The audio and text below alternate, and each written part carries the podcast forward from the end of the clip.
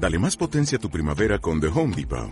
Obtén una potencia similar a la de la gasolina para podar, recortar y soplar con el sistema OnePlus de 18 voltios de Ryobi desde solo 89 dólares. Potencia para podar un tercio de un acre con una carga. Potencia para recortar el césped que dura hasta dos horas. Y fuerza de soplado de 110 millas por hora. Todo con una batería intercambiable. Llévate el sistema inalámbrico OnePlus de 18 voltios de Ryobi. Solo en The Home Depot. Haces más. Logras más. La Pedagógica Radio presenta La Dosis. Otra forma de consumo social. Un programa de filosofía, mitos y realidades. Con Claudia Benito, Vicky Espitia y Eimer Castañeda. La Dosis. Bienvenidos.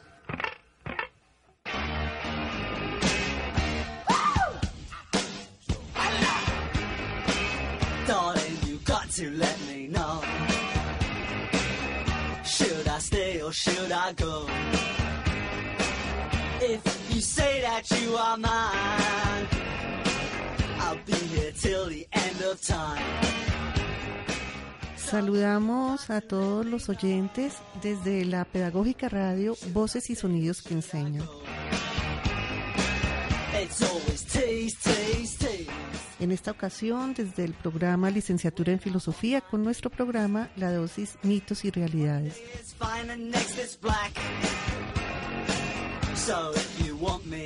Saludamos a la mesa de trabajo, saludamos a nuestro invitado, saludamos a nuestros locutores, Vicky Espitia, Heimer Castañeda, Camilo Marino, nuestro invitado para nuestro flash pedagógico, y al profesor Freddy Prieto, profesor de la licenciatura en filosofía. Hola a toda nuestra audiencia y gracias por escucharnos. Muy buenas noches a todos. Y pues no, gracias por acompañarnos a todos nuestros invitados y a la mesa de trabajo. Muy buenas noches, bienvenidos a esta dosis. Eh, muy contenta por seguir compartiéndola con ustedes. Espero que tengamos una dosis increíble. Una, dos, tres. Todas las dosis que queramos esta noche son para todos ustedes. Buenas noches a todos, gracias por invitarme a, a la dosis mitos y realidades y sobre todo a la pedagógica Radio Voces y Sonidos. Que enseñan. Come on and let me know. Muy bien, queridos y queridas. Hoy nos convoca un mito nuevo. Esta vez nos vamos a ubicar en la antigua Grecia, en el origen del pensamiento de la filosofía occidental. Hemos escogido un mito particular, es el mito de Sísifo. Encuentran ustedes el desarrollo del mito de Sísifo en los libros de Homero, la Ilíada y la Odisea. Y en este momento lo que vamos a hacer es un poco contarles o recordarles mejor en qué consistía este mito. Estamos en modo dosis.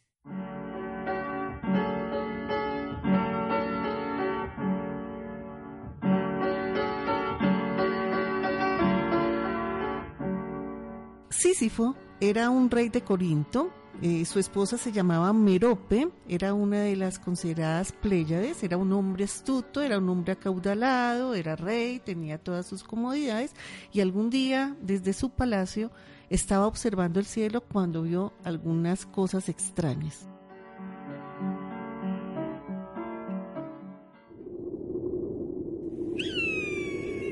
Oh, ¿qué es lo que veo?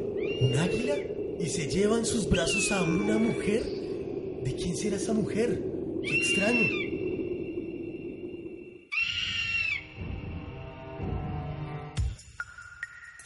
Egina, Egina, ¿dónde estás?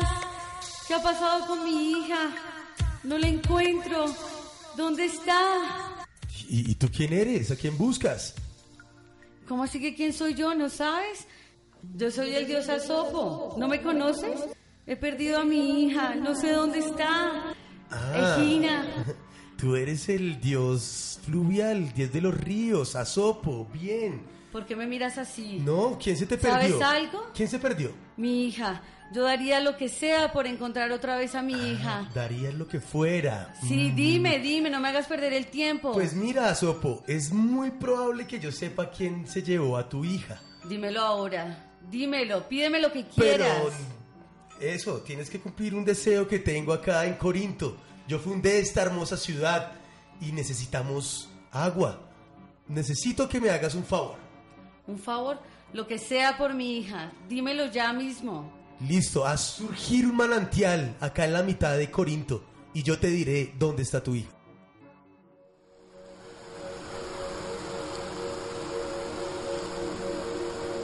Mira tu manantial. Oh, gracias, Asopo. Ahora te va a parecer irónico, pero quien se robó a tu hija fue el dios Zeus. Zeus. El señor del Olimpo, Zeus, irritado por la delación, llamó a Tánatos, la muerte, y le mandó a arrojar a los infiernos al rey de Corinto, figura siniestra envuelta en negros ropajes, habitante del Hades, hermano del sueño, Tánatos llegó súbitamente a las tierras de Sísifo. La tétrica presencia no atemorizó al astuto soberano. Con mucha maña y mucho arte, Sísifo engañó al dios de la muerte. ¿Tú qué haces aquí, muerte? ¿A qué has venido? Zeus me ha mandado por ti. Zeus no le ha gustado lo que le hiciste. ¿Cómo te atreves a retar a los dioses? ¿Cómo te atreves a develar sus No, secretos? No, no, no le tengo miedo a los dioses. Más bien ven para acá, muerte. Yo me voy contigo, tranquila. Pero mira estas cadenas. Mira estas extrañas Están cadenas. bonitas. No he podido soltar. Mira, pásame tus manos un momento. Mira. De- déjamelas ver, déjamelas Mira, ver, mira, ¿qué mira, quieres? Ven, te las pongo, ven, te las pongo. Ah, están bonitas, están bonitas. Pero, pero ¿qué estás haciendo? No, mira, mira, te voy a envolver. ¿Cómo, cómo, cómo me las Espera. pusiste? No, ya, listo. Me ahora has te- engañado. Te vas a quedar ahí, muerte. Te No. tengo atrapada.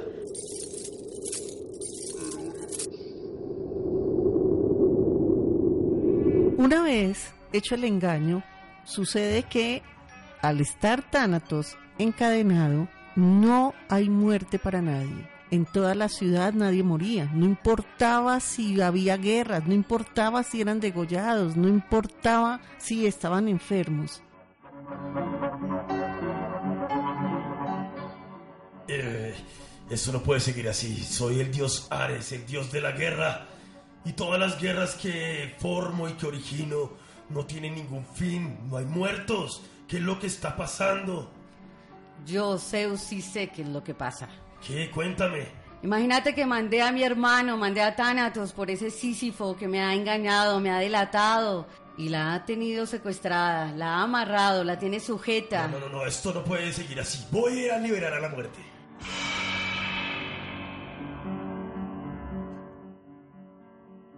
Una vez liberada la muerte, va en busca de Sísifo, justamente para hacer justicia. Sin embargo, cuando se encuentra con Sísifo, Sísifo, de manera astuta, nuevamente logra un engaño.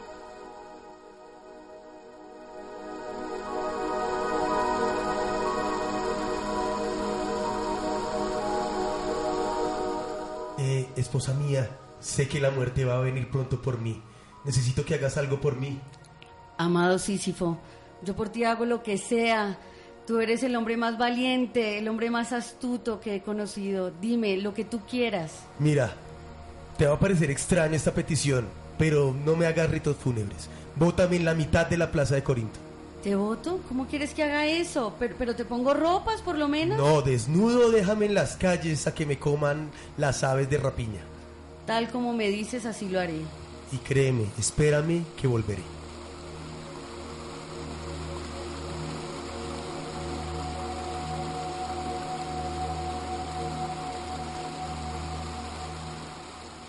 Así las cosas, Sísifo baja muerto al Hades, pero quejándose día por día de la tristeza que tenía por no haber tenido honras fúnebres. Por aquello no podía descansar en paz. Entonces llora y ruega y ruega y pide y suplica volver para poder convencer a su esposa de hacerle las honras fúnebres y así poder morir tranquilamente.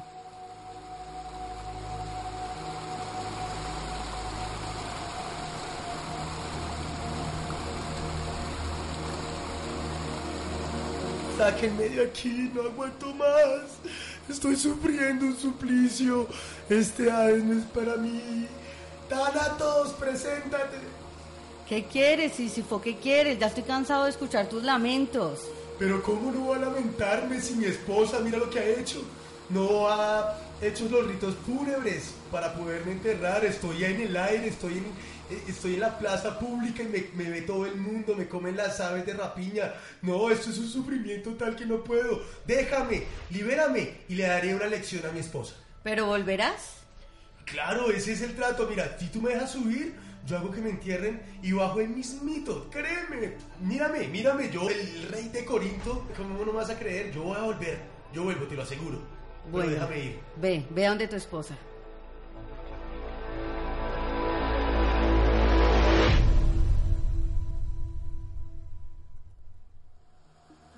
Fue liberado, sin embargo, Sísifo no se preocupa por volver y se queda viviendo nuevamente en la tierra, gozando de su existencia y de ser rey.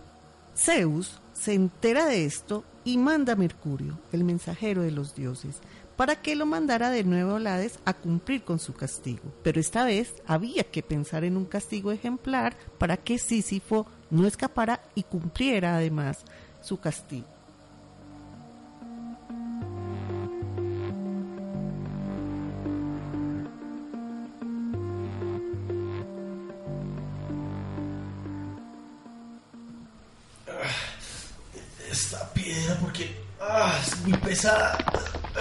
Y tengo que subirla por la colina. ah, este trabajo no tiene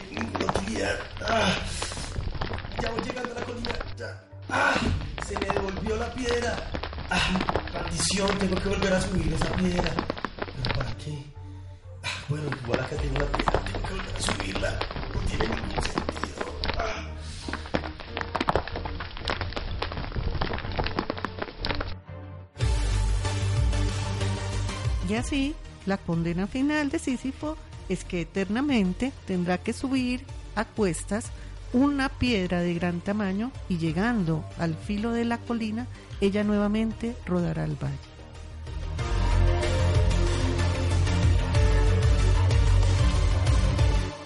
La dosis. La Pedagógica Radio. Voces y sonidos que enseñan. Segunda dosis.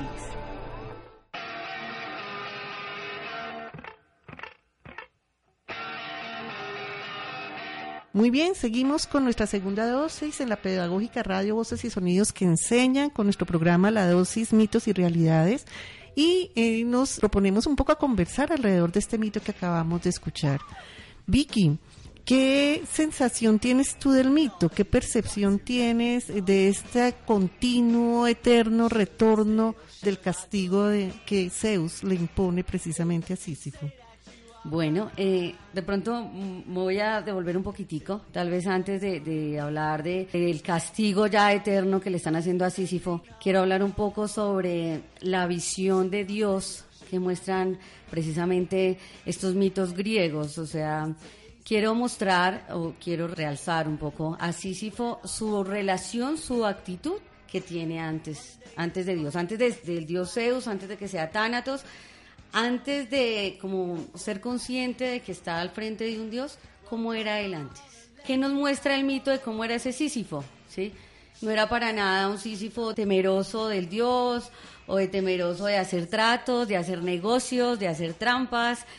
Eh, veo muy reflejado al humano actual, ¿no? A pesar de que es un mito tan... ¿Cuántos años tendrá ese mito? Estamos hablando más o menos de unos ocho siglos antes de Cristo. Imagínate. Entonces, eh, primero, antes de, de- Y bueno, y el castigo, pues, ¿qué puedo decir yo de levantar la piedra? No, pero antes de... Mientras lo pienso, mi compañero Jaime, ¿qué nos dice? Bueno, yo, yo pienso que eh, es bueno eso la- de la astucia de Sísifo que nos muestra esa capacidad humana de enfrentarse a lo divino, a lo desconocido, pero siempre enfrentarse con astucia. Lo del castigo, lo del eterno retorno, también eh, eh, había unas interpretaciones del, del levantar la piedra y es eh, levantar la piedra solar, es dar el mismo giro y volver, el día y la noche. Me, me gustó mucho lo que dijo la profe del eterno retorno, porque pareciera que es un castigo inútil. El levantar una piedra, pareciera que fuera inútil que todos los días amaneciera, que el sol permaneciera ahí, que la tierra girara alrededor del sol. Eso me parece interesante. Lo que me parece, eh, me parece más interesante así en una reflexión de Cami, eh, en el mito de Sísifo, es cuando vuelve. No es solamente el trabajo inútil, el de levantar una piedra, sino para qué. Y ese para qué se lo pregunta a Sísifo cada vez que se devuelve al llano a recoger la piedra que tiene que volver a alzar. Sí, uno podría decir que, eh, que, que, que en perspectiva general el mito casi que contiene una desesperanza, pero al mismo tiempo eh, pareciera ser que contiene la esperanza misma del descanso y del nuevo comienzo, de la posibilidad del nuevo comienzo. Es decir, nos pone en una situación un tanto de contrariedad y sin embargo nos bota ahí mismo también la posibilidad de la esperanza. Es que así, así mismo como, como decía, todos los días amanece, no, no hay nada acabado. Y eso también podría ser un trabajo del filósofo o de aquel, o, el científico. Acá eh, en, en la pedagógica pues tenemos ciencias, tenemos humanidades, pero el trabajo siempre, el conocimiento nunca acaba. Y pareciera hay veces ser una carga, pero es un trabajo que se va renovando día tras día y que todos los días nos va sorprendiendo. Eso también me parecería digno de ser rescatado, porque con la astucia que llegamos al conocimiento, como lo adquirimos, y no nos negamos a él, la filosofía muchas veces también parecería ser una carga, pero es una carga digna de llevar. A mí me gusta también un poco este juego que Sísifo tiene en relación con jugar estratégicamente con el pensamiento para poder engañar a los dioses. Habíamos hablado en algún momento, Vicky, de cómo es una relación muy de pares, es una relación muy horizontal, donde el juego de la inteligencia juega, y tú ya habías mencionado que no era una, una relación de temor, lo mismo es, no es una relación de temor con el pensamiento ni con el conocimiento. Es, efectivamente, es una relación. A mí me sorprende que cuando tú te acercas a la lectura del, del mito, eh, las características de Sísifo era que era valiente y justo. O sea, no solamente se quedan con el Sísifo tramposo, sino fue un, un, un- fue un personaje, fue un dios, un rey, que logró incluso tener agua en su tierra, que incluso logró vivir una vida en la segunda, cuando la segunda vez que burla la muerte, dice que hasta que llegó a viejito, ¿no? Hasta que llegó a la vejez fue cuando ya por fin la muerte lo puede tener y ahí sí le ponen el castigo. Entonces yo decía, es eso, ¿no? No lo cogen ni de joven, no lo cogen, o sea, él de por sí logra todo lo que él se piensa de vida en la tierra. Con su esposa, la coge de aliada sin saber, ni siquiera ella ahí, pobrecita, no mentiras, pero como, como ella simplemente listo. O sea, el pacto entre tú y yo, sin necesidad de que me digas más, va para adelante. Entonces, esa, esa relación, donde incluso a veces las relaciones humanas pueden ir por encima de la relación que él podía precisamente tener establecida con los dioses. No, y, y en ese sentido, Vicky, lo que dices de, de, de superar las vicisitudes, eh, le apareció la muerte, llegó Zeus, lo amenazó, y aún así, a pesar de esas dificultades, él se fue abriendo camino. Así sea con engaños, con, con trampas, pero se abrió el camino hacia, hacia la vida. Entonces, eso, la cuestión es ganarse una eternidad en el Hades, cumpliendo el castigo. Puede haber vivido su, su vida plenamente. De hecho, eh, la, profe dijo que eh, aparece en, en, en eh, la Odisea de Homero. Y pues vamos a ver que Ulises termina siendo también hijo de, de Sísifo. Por eso Ulises también es un humano que frente a las vicisitudes, frente a, las odiseas que se le presentan en la vida, logra llegar finalmente a Ítaca con su esposa.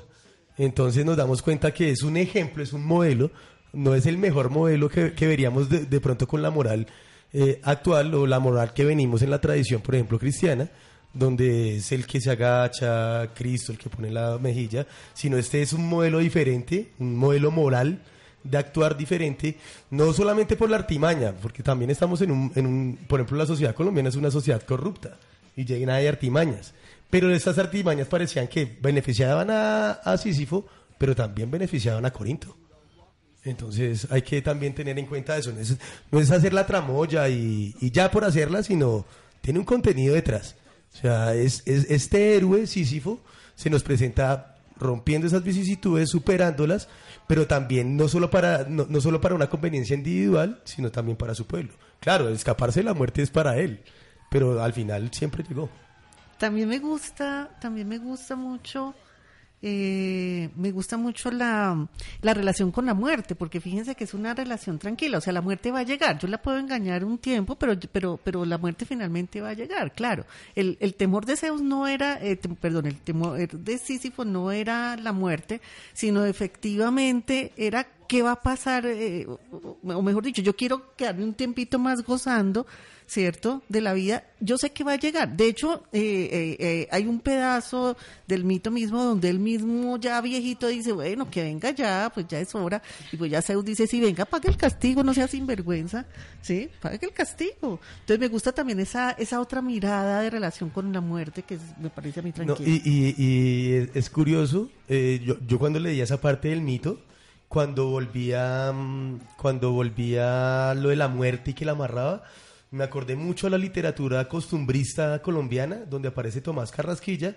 y Peralta en su en la diestra de Dios Padre, su cuento, también amarra la muerte y le, le hace ese casi la, amar- la amarra la, amarra la muerte y la sube a la, a la punta de un árbol seco y nadie puede morir. Y también vemos en, en- nuestro héroe de, eh, colombiano que es Peralta, en la diestra de Dios Padre, vemos esa superación porque también se enfrenta a la muerte y también es tramoyero, también juega los dados, también juega el tejo, entonces...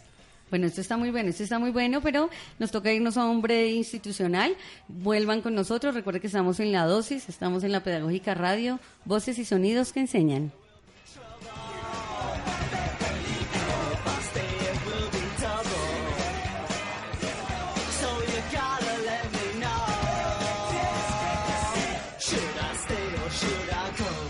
Usted está en sintonía de la dosis.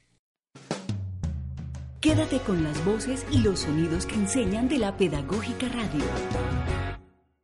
Sigue escuchándonos en radio.pedagógica.edu.co. La tierra se manifiesta y llora.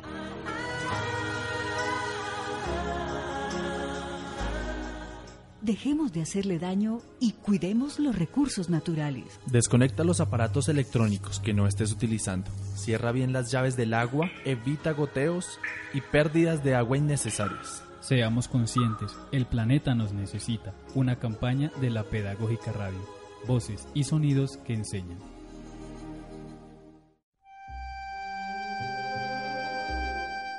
Escucha.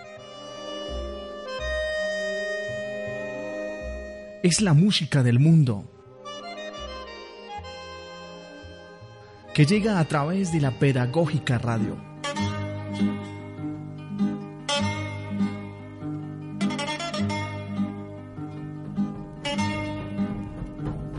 Voces y sonidos que enseñan.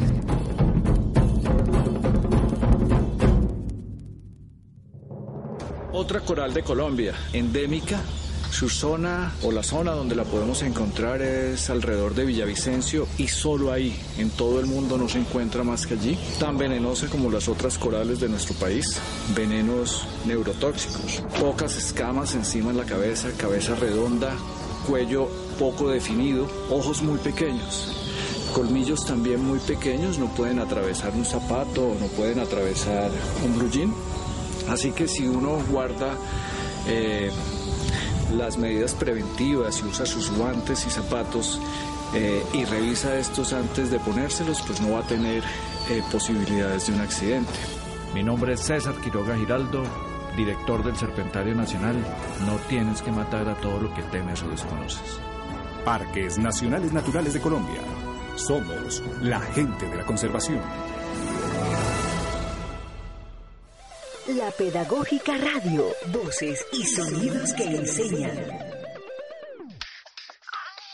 Escúchanos desde tu celular en la aplicación TuneIn Radio y encuéntranos como La Pedagógica Radio. Voces y sonidos que enseñan.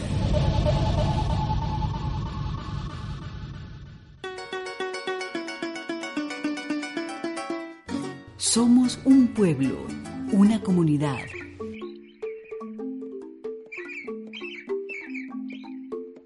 Una melaza étnica con ideas. Con voces, con saberes. Con mucho para decir y mucho para escuchar. Somos todo un país compartiendo el mismo cielo. Somos La Pedagógica Radio. Voces y sonidos que enseñan.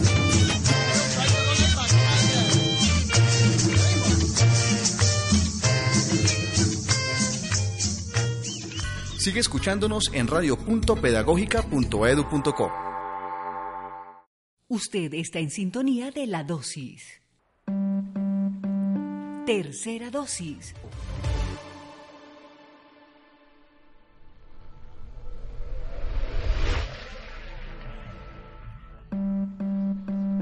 El invitado al Ágora.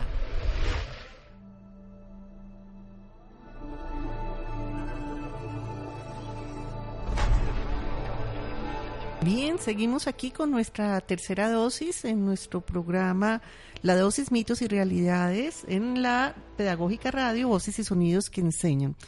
En este momento damos el paso a nuestro invitado especial a la dosis, el profesor Freddy Prieto, profesor del programa licenciatura en filosofía, quien amablemente nos ha colaborado en este programa. Vamos a realizarle una serie de preguntas, profesor, y le escuchamos a continuación.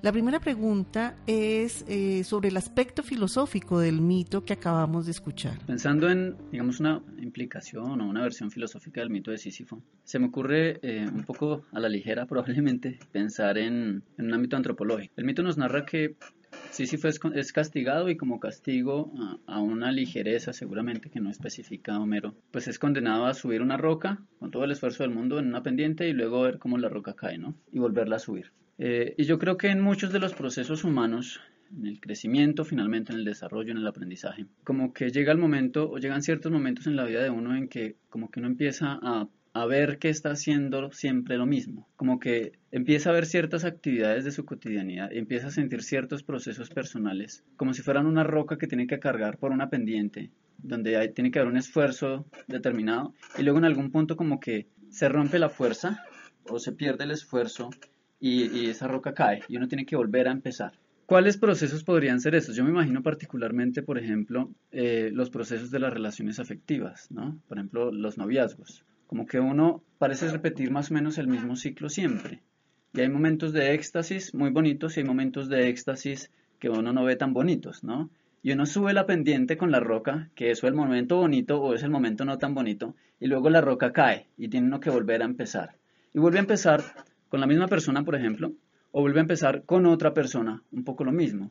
Y llegan ciertos puntos ya cuando uno ha vivido varias veces lo mismo que como que empieza a ver un poco el hastío de la vida en ciertas dimensiones particulares de la vida, ¿no? De pronto a eso era que se refería un poco Camille en el ensayito que escribió con el mismo título, ¿no? El, el mito de Sísifo. Empezamos a contemplar un poco la vida, así lo interpreto yo, desde un absurdo, desde el, hecho mismo de que no le encontramos sentido después de que como que vemos que se ha ido repitiendo y repitiendo y, y, no encontramos una manera de salir de esas repeticiones. Siempre vemos que la roca cae y vemos la desesperanza de tener que volverla a subir y como que no hemos aprendido nada, ¿no? Esa podría ser una.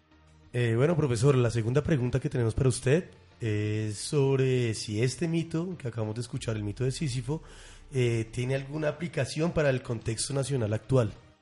Con respecto al contexto nacional, no deja de ser eh, recurrente en mi memoria el asunto del metro en Bogotá. Entre otras cosas, ¿no? Aparte de que somos una nación sin memoria, como dicen muchos, cosa que yo creo firmemente. El asunto del metro en Bogotá desde hace más de 60 años parece una roca que estamos subiendo pendiente arriba y nuevamente pendiente arriba cada vez que llega una nueva administración a la ciudad. Y no es una roca que además eh, la suba alguien más, como que es el alcalde el que finalmente tiene en sus hombros el peso de ese proyecto, sino que somos todos los bogotanos, en la medida en que tanta dilación en el proceso, ver que ese proyecto ha caído tantas veces en los últimos 50 o 60 años, pues tiene unas consecuencias directas en la continuidad o en la cotidianidad política de la vida de los colombianos, de los bogotanos particularmente aquí de la ciudad, ¿no? Y es que el sistema de transporte pues es muy malo que tiene unas deficiencias que todo el mundo conoce y por las que sufrimos día a día, con cosas tan sencillas como lograr el trabajo o lograr llegar al estudio a tiempo. Y llegar tranquilos además. No puede lograr llegar a tiempo, pero tal vez no llegar tranquilo. Yo me imagino que muchos bogotanos que particularmente se suben en el sistema de transporte público, llámese Transmilenio, llámese SITP o llámese bus mochilero, como que siempre van un poco con la misma idea y me recuerda al mito de Sísifo y es tengo que levantarme a tal hora para tratar de estar en el lugar donde tomo el bus a tal hora que sé que pasa más o menos vacío, si es que ya no pasa lleno, porque ya es muy posible que no pase lleno, y empezar a subir esa roca todo el trayecto, pendiente arriba, con todo el esfuerzo posible, ¿no? Para que eh, a la siguiente mañana yo sepa que tengo que volver a subir la misma roca, ¿no? Que tal vez sea igual de pesada, tal vez sea menos pesada, como que hay la fortuna, eh, digamos, lo acompaña a uno o lo abandona a uno cada día, pero finalmente como que es un poco el mismo asunto de que por una roca que el alcalde puede subir o no puede subir y que decide en algunos, en algunos proyectos o en algunas administraciones deciden literalmente abandonarla y dejarla caer para que otro vuelva y la suba. Los bogotanos finalmente somos los que estamos sufriendo las consecuencias de que una administración ciudadana decida o dejar la roca caer o perpetuar el mismo ciclo que se ha venido viviendo en los últimos 60 años sobre el mismo proyecto. Como tercera pregunta, profe, de antemano muchas gracias por el espacio. Y es, eh, ¿su merced encuentra algún componente pedagógico que pueda ofrecernos el mito de Sísifo? Bueno, en términos pedagógicos, me parece que el mito de Sísifo representa muy bien lo que ha pasado en la historia de la educación, sobre todo últimamente, en el contexto de la pedagogía tradicional. Y creo que esto es muy importante para nosotros que nos formamos como maestros aquí en la pedagógica. Y el asunto es el siguiente. Estamos eh, formándonos como docentes, hemos sido formados ya como estudiantes en primaria y en bachillerato, en general con el método, o la mayoría de las veces con este método tradicional, ¿no? un método que pide que el estudiante sea pasivo y que el docente sea el que desarrolle toda la actividad de transmisión de conocimientos. Y sin embargo, cuando nosotros llegamos acá a la universidad a ser docentes, pareciera que no logramos salir de esa misma tradición. Aquí la roca de Sísifo sería un poco esa, llamémosla así, tradición en la que el docente es el que desarrolla todo el ejercicio de transmisión del conocimiento, suponiendo que eso se pueda dar, y el estudiante es el que tiene que recibir la información, memorizarla y repetirla. Y a pesar de nuestra formación pedagógica, eh, cuando llegamos al aula de clase, ya siendo docentes, después de cinco años de preparación en la universidad pedagógica, parece que nos vemos condenados a el mismo, al mismo proceso que vivieron nuestros profesores con nosotros. Nos vemos condenados a subir la roca de experimentar con ciertos métodos, a ver si nos funcionan y logramos salir del método tradicional, pero pareciera que en algún punto nos damos por vencidos o por alguna razón nos toca abandonar el proyecto de seguir subiendo la roca y sostenerla en la cumbre y la dejamos caer y acudimos a, las pedagogías, a la pedagogía tradicional. Le pedimos al estudiante que repita contenidos. Le pedimos al estudiante que esté en silencio en clase escuchándome. ¿sí? Entonces, Aquí lo que yo vería es que el mito de Sísifo sigue representando esa lucha que tenemos nosotros, un poco los docentes, que logramos hacerlo reflexivo y consciente, eh, sobre la posibilidad de abandonar la pedagogía tradicional y asumir otros modelos. Y por último, profe Freddy, queríamos preguntarle, ¿este mito le remite a algún otro mito, le remite a alguna otra leyenda que usted pudiera compartir con nosotros? A ver, con respecto a la, a la dimensión literaria, digamos, un mito o, un elemento literario que, me recuerde el, mito de Sísifo. Recuerdo que hace muchos años leí una obra de Saramago que se llama El hombre duplicado. Y esta obra lo que relataba era cómo un sujeto, por alguna circunstancia de, digamos, una casualidad, alguien lo llama a él diciéndole que se había dado cuenta que era exactamente igual a él, como si fuera un gemelo, ¿no? Con una vida totalmente diferente, pero en términos físicos, sobre todo, un gemelo. Y entonces se ponen de acuerdo, se encuentran eh, estos dos personajes, eh, se desnudan totalmente y ven que hasta en los más mínimos detalles de su fisonomía corporal efectivamente son idénticos. Entonces deciden hacer el trato de cambiar de vidas, ¿no? Cada uno toma el rol del otro. Y en medio de esta situación del rol de, tomar el rol del otro, pasa un evento ahí eh, que pues no voy a explicar porque sería muy largo, pero pasa un evento ahí que hace que uno de ellos decida tomar la decisión de reemplazar totalmente al otro. El evento fue que murió el otro, ¿no? Eh, en un accidente murió. Entonces, eh, en medio del otro papel y por conmiseración con la esposa con la que estaba y todo el cuento, decide reemplazar al otro. ¿Cómo relaciono yo esto con el mito de Sísifo? Yo creo que eh, muchas veces los seres humanos o nosotros nos damos, nos damos cuenta o pensamos, más bien pensamos, que somos iguales al otro y nos comparamos con el otro, ¿no? Y en ese ejercicio de comparación como que solo vemos las cosas que efectivamente nos harían iguales e idénticos al otro y nos encontramos con ese otro y empezamos a tomarle afecto o simplemente hacemos un trato de cambio de roles y en algún momento por alguna circunstancia decidimos reemplazar al otro, ¿sí? Y eso se nos empieza a, convertir en una roca que tenemos que cargar, la vida del otro, ¿no? Dejando la nuestra atrás. por conmiseración con las otras personas que el otro dejó. Y uno se deja a sí mismo. Tiene que dejar que la roca caiga. Y eso le sucede a uno varias veces en la vida, creo yo. Es un poco lo que veo que, que sucede frecuentemente cuando nos comparamos con los otros.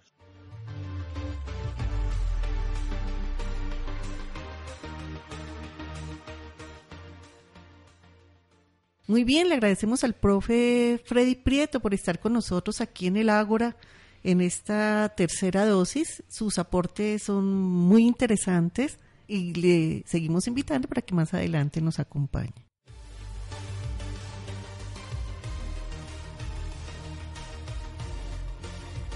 Bueno, y con, con, respecto a lo que nos contó el profesor en su, en su entrevista, ¿qué consideramos? ¿Estamos de acuerdo? Él menciona que esta piedra de Sísifo es el transporte diario en Bogotá. Él dice, efectivamente, esta piedra grande muchas veces se nos vuelve a nosotros los colombianos, los bogotanos, los oyentes, el transmilenio, el transporte. ¿Qué decimos aquí en la mesa de trabajo?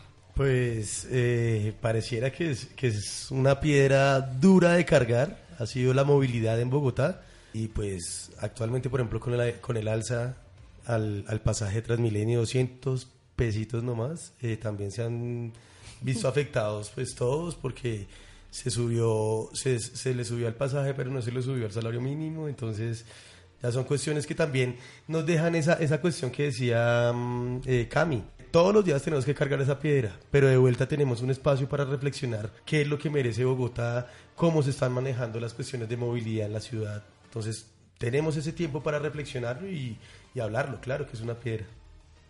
Sí, es muy bien interesante no solamente ver lo que tiene que ver con el metro, lo mencionas tú también con la movilidad en general. Me llamaba la atención, por ejemplo, la inauguración del deprimido de la calle 94 como un gran acontecimiento y me parece que el, que el gran acontecimiento hay que verlo también con una mirada crítica, que es un gran acontecimiento de corrupción también y un gran acontecimiento eh, de retraso de la movilidad misma eh, y entonces creo que también hay que cuestionarse un poco en ese sentido cómo efectivamente la movilidad no es un asunto puramente reciente, sino que tiene que ver con la historia del desarrollo vial y de planeación de toda la ciudad. Entonces, ¿cómo estaremos subiendo esa piedra? ¿Cómo nos estaremos subiendo todos los días a la piedra? Pero creo que en ese, que en ese, que en ese momento eh, el corrupto no es Sísifo. Al que le tocó pagar la condena fue al pueblo entero cargando esa piedra no es al solo Sísifo. Acá los astutos son los que se están quedando eh, con los beneficios. Otro aspecto que menciona el profe y que, que, me gustaría también como traerlo nuevamente a la mesa y es, él dice a nivel pedagógico, él dice cuando el profesor en las aulas quiere como traer la novedad, como quiere tal vez recién egresado de, de aquí de la pedagógica, traes muchas ideas y llegas al salón de clase y resulta que no, que te tienen la misma piedra que hemos venido eh, subiendo por tantos años, la misma tal vez pedagogía tradicional, donde se piensa que el profesor es el que sabe y el estudiante simplemente cállese y escuche. Entonces, que este espacio de, de, la pedagógica, este espacio de la dosis, que sea un llamado precisamente a cómo estamos, con qué tipo de piedras nos estamos encontrando los profes en estos momentos cuando, cuando llegamos a hacer nuestras prácticas, ya que ahorita llega nuestro flash pedagógico. Sí, claro. Entonces ahorita vamos a ver un análisis de pronto de qué piedras en el camino podemos encontrar en esas prácticas, porque no es fácil, o sea, el trabajo docente es un trabajo fuerte, es un trabajo de dedicación y, y se encuentran muchas piedras, pero hay que ser como Sísifo, hay que superar esas vicisitudes y entrar en una relación con el conocimiento, que es lo más importante. Y yo diría también con la creatividad, porque, porque el punto no es solamente el conocimiento, sino justamente cómo la clase nos obliga a ser creativos a nosotros y eh, eh, obliga también un poco a repensarnos eh, la relación misma con los estudiantes y con los medios educativos. Creo que eh, en nuestro flash pedagógico vamos a tener la oportunidad precisamente de conversar un poco alrededor del tema la pedagógica, radio, voces y sonidos que enseñan. Quédense con la dosis, mitos y realidades.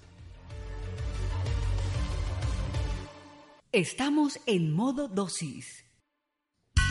Síguenos en Twitter como arroba la pedagógica radio y conversa con nosotros con numeral Soy Pedagógica Radio. Flash Pedagógico.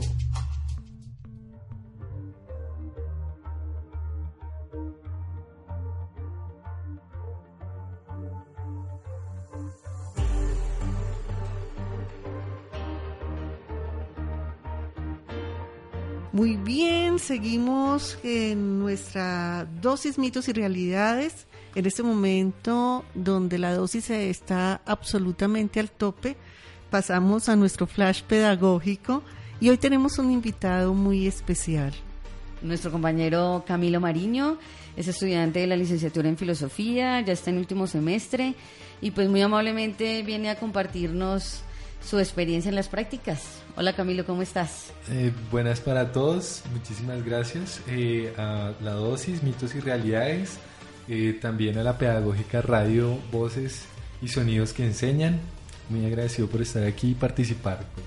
Vale, gracias Camilo por aceptar nuestra invitación. Muy bien, Camilo, conversemos un poco sobre esas prácticas pedagógicas. Yo quisiera saber cómo concibes tú, cómo has pensado esa importancia de la práctica pedagógica para el maestro en formación.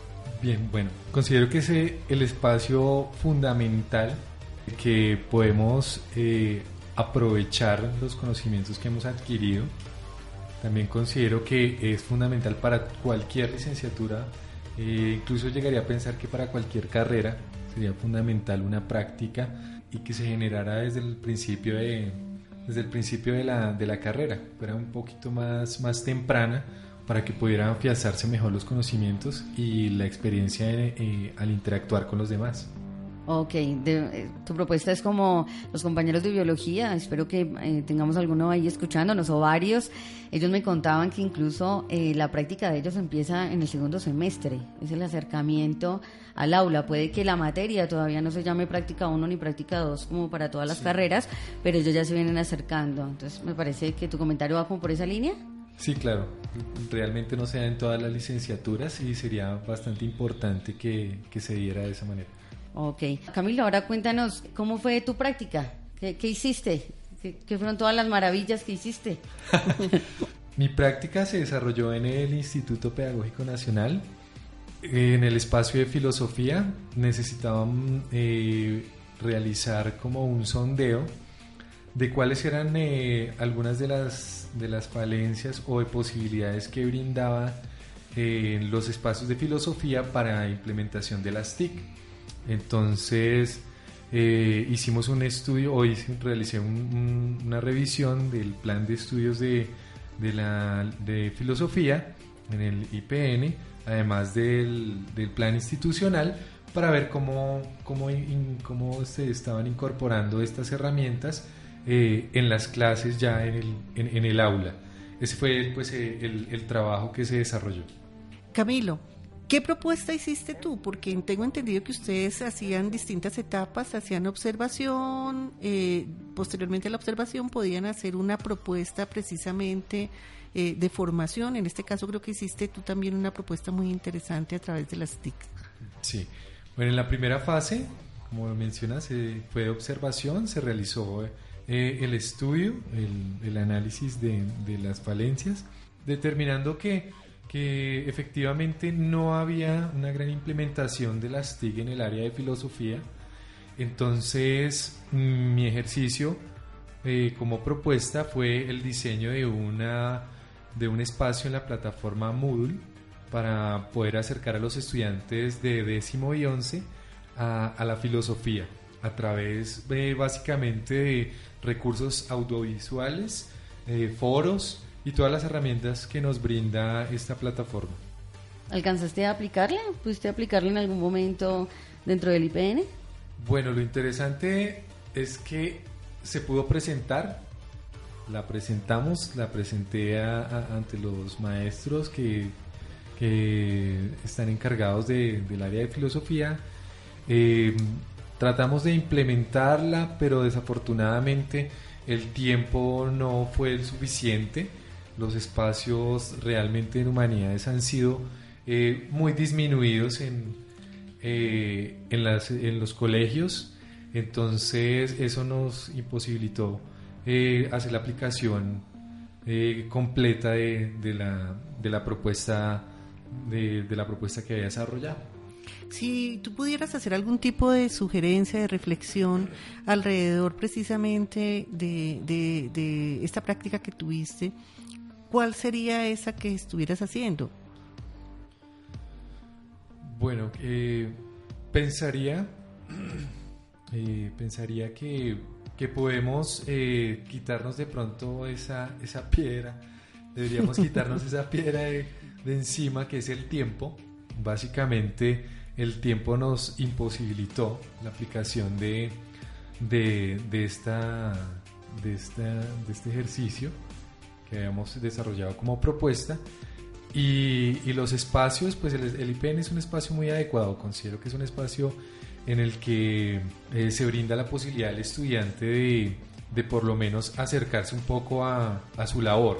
Pero entonces sí hace falta eh, el tiempo, el tiempo definitivamente eh, no es el, el indicado para, para, el desarrollo de las prácticas. Debería, eh, considero que a crearse un, un, una dirección o un espacio administrativo en el que se pueda hacer una programación amplia eh, en donde los estudiantes puedan presentar todas sus propuestas y que efectivamente una vez presentadas las propuestas eh, se puedan diseñar los, o se puedan eh, abrir los espacios con el tiempo suficiente para la implementación de ellos pues esto también contribuiría a un desarrollo no solamente, o sea, no sería solamente para los estudiantes, sino también para los docentes mismos y considero que también sería un, un elementos importantes dentro de la investigación educativa, porque de allí, de la aplicación de los proyectos de los estudiantes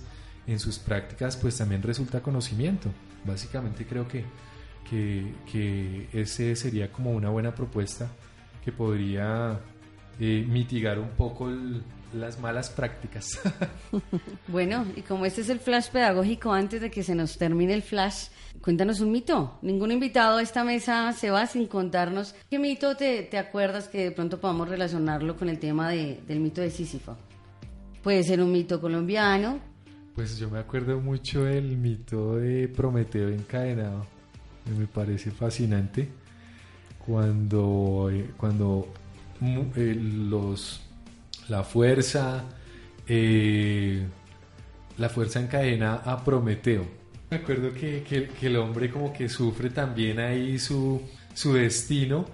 Eh, con lo que no estoy de acuerdo es que casi siempre es por defender a los, a los hombres.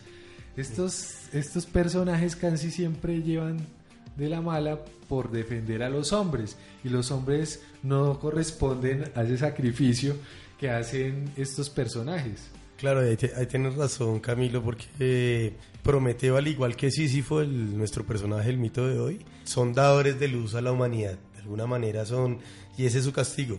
Prometeo fue castigado, fue encadenado por haber brindado el fuego a los hombres. Y no es solo el fuego como tal, sino el fuego del conocimiento. Y, y parece que es un... El maestro de todos los todos los saberes. Vale, Camilo, muchas gracias por, por haber asistido acá a, a, la dosis, mitos y realidades.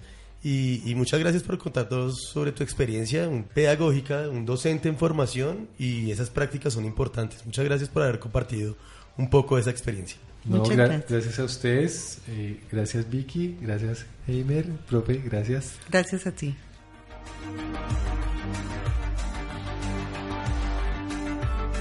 Bueno, volvemos dentro de un momento. Estamos en la Pedagógica Radio Voces y Sonidos que Enseñan. No se vayan.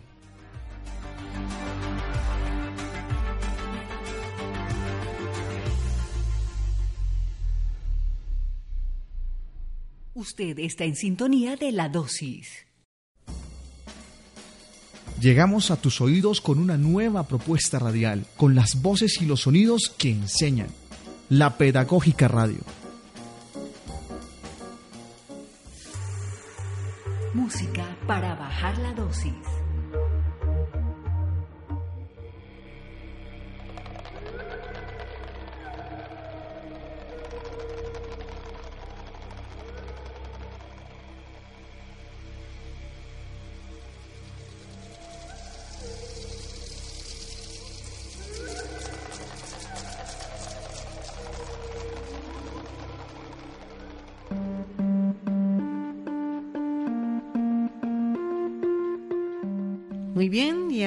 Seguimos con nuestra música para bajar la dosis. Bueno, la dosis estuvo un poco subidita hoy, la vamos a bajar con un poco de la música colombiana. Eh, siempre la música para bajar la dosis eh, se enfoca en la música producida en nuestro país. El día de hoy venimos con una banda del Pacífico colombiano, de Chocó. Eh, jóvenes hacen un poco de música urbana. Estos son Tostado, Goyo y Slow, que hacen parte de la banda Chop Kid Town. Y pues hoy vamos a escuchar una canción de ellos muy conocida llamada De dónde vengo yo. Y es particular ver cómo este grupo de jóvenes que ha fusionado ritmos del Pacífico, música electrónica y música urbana, eh, han tenido un impacto en la juventud y no solamente en la juventud colombiana, sino que se ha abierto camino a través del mundo.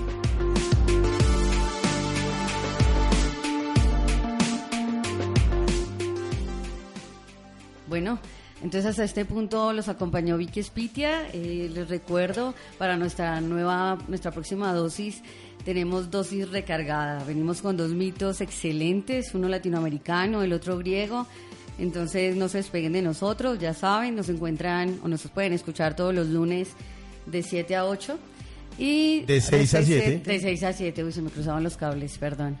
Y en segundo lugar, recuerden también que este material, nuestro programa La Dosis también va enfocado para que se convierta en material pedagógico, pedagógico para los profesores en formación o para los que ya están en sus clases, en sus aulas, en sus procesos académicos, para que pueda ser como una herramienta, para que la puedan, puedan complementar los diferentes estudios, puedan complementar una clase de español, puedan complementar una clase de filosofía. Ahí estamos. Próximamente también vamos a subir los programas a YouTube. Entonces, estamos todos muy pendientes.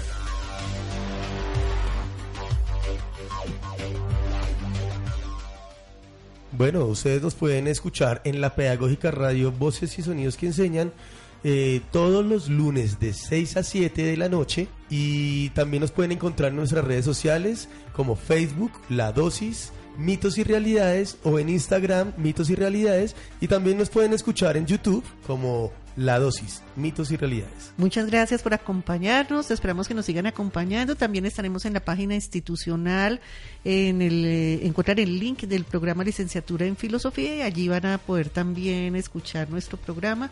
Les acompañó Claudia Benito. Camilo Mariño. Heimer Castañeda. Nuevamente, Vicky Espitia. Muchas gracias. Los dejamos con esta canción de Chop Kid Town y que suene.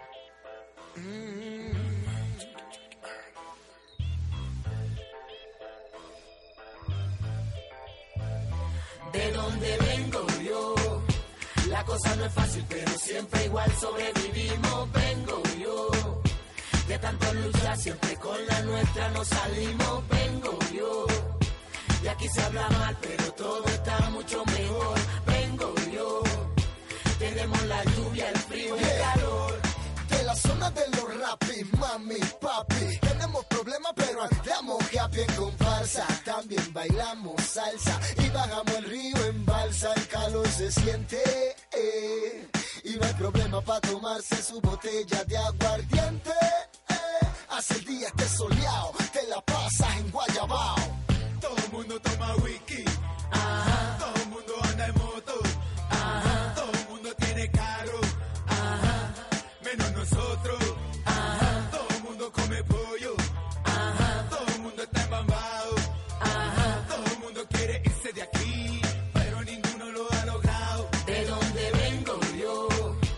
La cosa no es fácil, pero siempre igual sobrevivimos. Vengo yo. De tanto luchar, siempre con la nuestra nos salimos. Vengo yo. Y aquí se habla mal, pero todo está mucho mejor. Vengo yo. Tenemos la lluvia, el frío, el calor. De donde vengo yo, sí mi señor, se baila en verbena con gorra y con short, con raros peinados o con extensión. Critíqueme a mí o lo critico yo. Si tomo cerveza no tengo el botín, y si tomo whisky hay chavo y blin blin, y si tengo oro en el cuello colgado, ay ay ay ay, el por qué estoy montado. Todo el mundo toma whisky. Ajá. Todo el mundo anda en moto. Ajá. Todo el mundo tiene carro. Ajá. Menos nosotros me follo. Ajá. Todo el mundo está embambado. Ajá. Todo el mundo quiere irse de aquí. Ajá. Pero ninguno Ajá. lo ha logrado. De dónde vengo yo. La cosa no es fácil, pero siempre igual sobrevivimos. Vengo yo. De tanto luchar, siempre con la nuestra nos salimos. Vengo yo. Y aquí se habla mal, pero todo está mucho mejor. Vengo yo. Tenemos la lluvia, el frío, el calor. Tomamos agua de coco, lavamos en otro. Todo el que no tiene anda en rap y. Carretera de esta papa viajar. No hay plata pa' comer, ey, pero sí pa' chupa. Característica general, alegría total, invisibilidad nacional e internacional. Autodiscriminación sin razón, racismo inminente, mucha corrupción. Monte Culebra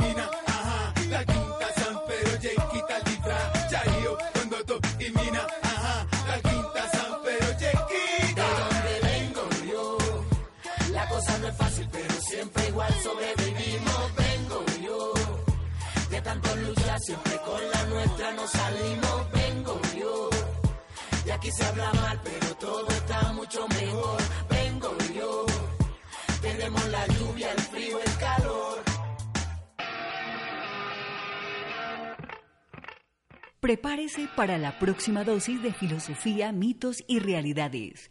La dosis, otra forma de consumo social. Otro programa de la Pedagógica Radio, voces y sonidos que enseñan.